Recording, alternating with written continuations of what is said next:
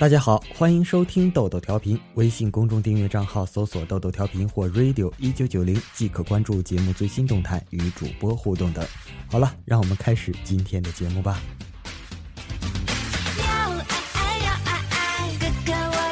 杰克曾经在德克萨斯州东部的一所教会大学上学，在这所学校里，大多数人学习的目的就是要成为牧师。每当有新学生来到学校，所有想当牧师的学生都很想知道这个新生是否为了做牧师才到这里学习的，然后才会和他交往。所有想当牧师的学生都会在一起交往。杰克说：“有一天，我走在校园的时候，我见到了一个新来的学生，我以前从来没有见过他。我走到他跟前，对他说：‘你好，我叫杰克。’”你叫什么名字？他说：“我叫我叫乔治，乔乔治。”杰克说：“你叫什么什么名字？”他说：“我叫乔乔治。”杰克说：“乔治的语言障碍看来真的很严重，你简直无法听懂他在说什么。”杰克说：“我敢保证，乔治来到这里学习绝对不是为了当牧师的。如果你有这么严重的语言障碍，你肯定不会打算当一个牧师。”他来这里也许是为了学习基督教文化的，但肯定不是为了当一名牧师。于是我就问他：“你为什么来这里学习呀？”乔治说：“我是来学习当一名牧师的。”我说：“什么？”他说：“我是来学习当一名牧师的，我想成为一名牧师。”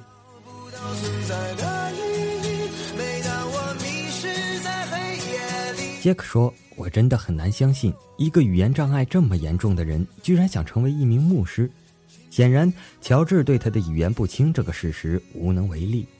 杰克说：“我知道我们的行为很丑恶的，上天一定不喜欢我们这样做，这不是我们应该做的事情。上天会为我们感到惭愧的。”当乔治不在身边的时候，我们都会拿他开玩笑。其中一个人会走到另一个人的面前，说道。我叫乔治，我是来学习当一名牧师的。我想成为一名牧师。背着乔治，我们都这么说。我们笑啊笑啊，一直嘲笑乔治，笑他口齿如此不清，居然认为自己会成为一名牧师。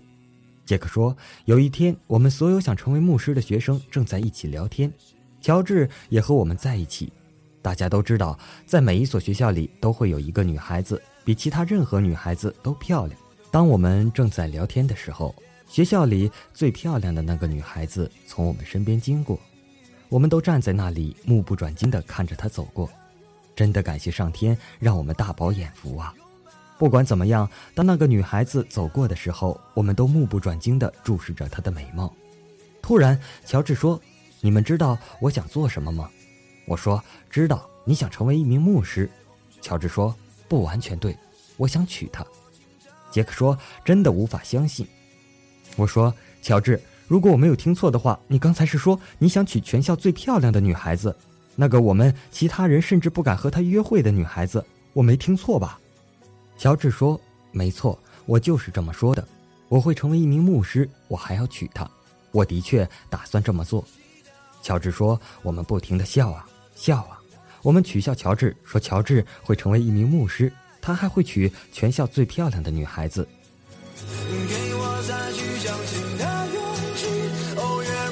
我们不停的笑啊笑啊，乔治什么也没有说，他只是紧紧的咬住自己的嘴巴，他再也没有提起这件事情。这是你能做的最聪明的事情。如果别人拿你的梦想开玩笑，你就什么都别说，然后走开。几个星期过去了，乔治没有提起任何关于那个女孩子的事情。有一天，乔治走到杰克面前，说他准备向那个女孩子约会。他知道每一个星期二下午两点，那个女孩子上完第一节课之后，她总是同一个门口出来，在校园里走同一条路。她会走向同一条人行道，那里有一个花园，有花，有灌木丛，有长凳。乔治说他会站在花园里等待女孩的经过。当女孩走到他跟前的时候，他会向女孩约会。于是，杰克回去之后，把这件事情告诉了所有的同学。他说：“他们想看乔治出洋相，明天下午两点就到公园的长凳旁边等着吧。乔治会在那里约那个女孩子。”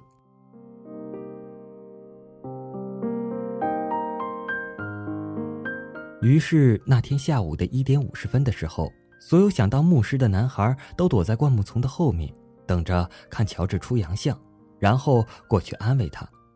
一点五十五分的时候，乔治来了，他衣冠楚楚，整整齐齐的，头发很帅，他还擦了香水，他看起来真的很帅。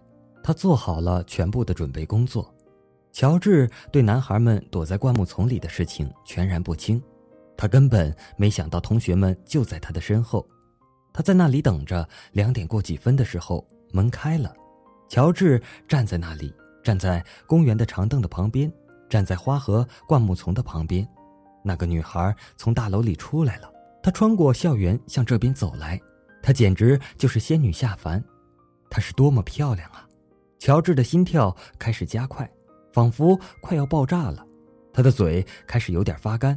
他的手心开始冒汗，他真的有点紧张。女孩走过来了，她说：“嘿，乔治。”乔治很优雅的鞠了个躬。当女孩走近的时候，乔治向她微笑。当女孩走到他跟前的时候，乔治说：“我可以和你约会吗？”女孩大吃一惊：“乔治，是你吗？乔治，你刚才说什么？你能你能再说一遍吗？”乔治咧开嘴笑了，抬头挺胸地说：“我可以和你约会吗？”这个时候，所有男孩子都在灌木丛中晕倒了。女孩说：“乔治，你一直在练习吗？为了向我约会，你一直都在练习吗？”男孩们不知道的是，乔治拥有一个梦想，而且他不懒惰，那就是关键。如果你有一个梦想，而且你不懒惰，就会实现你的梦想，这就是关键。乔治没有让生活偷走他的梦想。你想说生活对你不公平吗？生活对我们也是不公平的，只是你看不到而已。但是每当乔治开口说话的时候，所有人对他是不公平的。生活对乔治是很不公平的，但是他并没有让生活偷走他的梦想，而且人们对乔治也很残忍。但是乔治没有让别人偷走他的梦想。至于时间，乔治花了很多时间，尽管他没有让时间偷走他的梦想，但是他所有的伙伴都去踢球了、打篮球、喝奶昔、玩保龄球的时候，他却一个人待在宿舍里，对着镜子一个小时接着一个小时的练习。我可以和你约会吗？他没有让时间偷走他的梦想。他愿意去花时间，因为他的梦想足够大。最后，乔治成功了。那个女孩子说：“为了向我约会，你一直都在练习吗？”乔治说：“我一个星期接一个星期，一个星期接一个星期的练习，我不停的练啊练啊练啊。你们可以看出，你可以和我约会吗？这是唯一说得清楚的话。”女孩说：“好的，乔治。”任何一个人为了向我约会而付出这么大的努力，我都会答应的。乔治，你可以和我约会。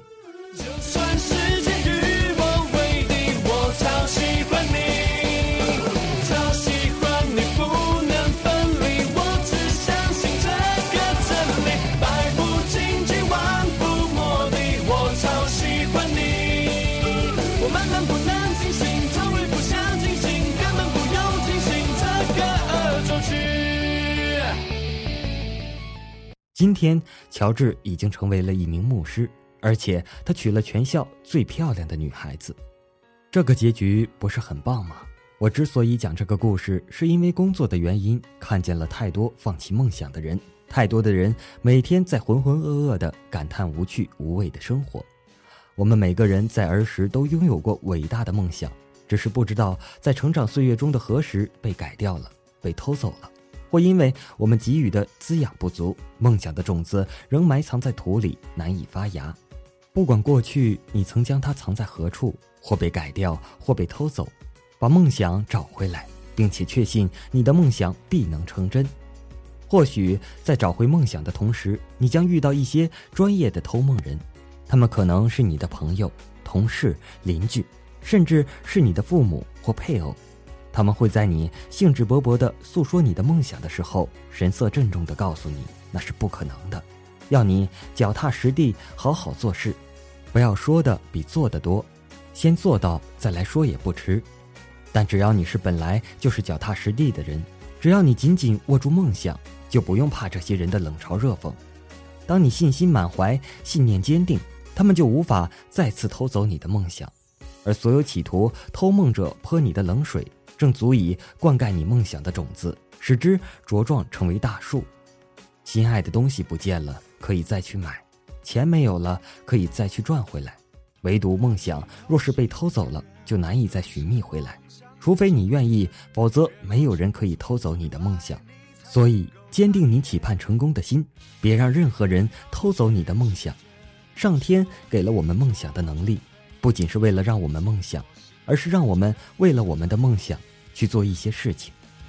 为自己挺起胸膛，fight again，用你的荣耀照亮全世界，坚持是直到最后一秒，也不能妥协。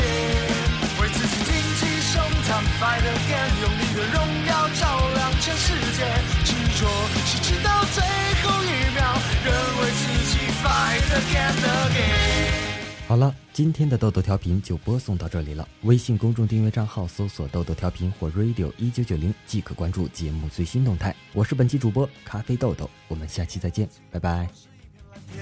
那里是梦想的终点，越过重重阻碍，你就能够看见。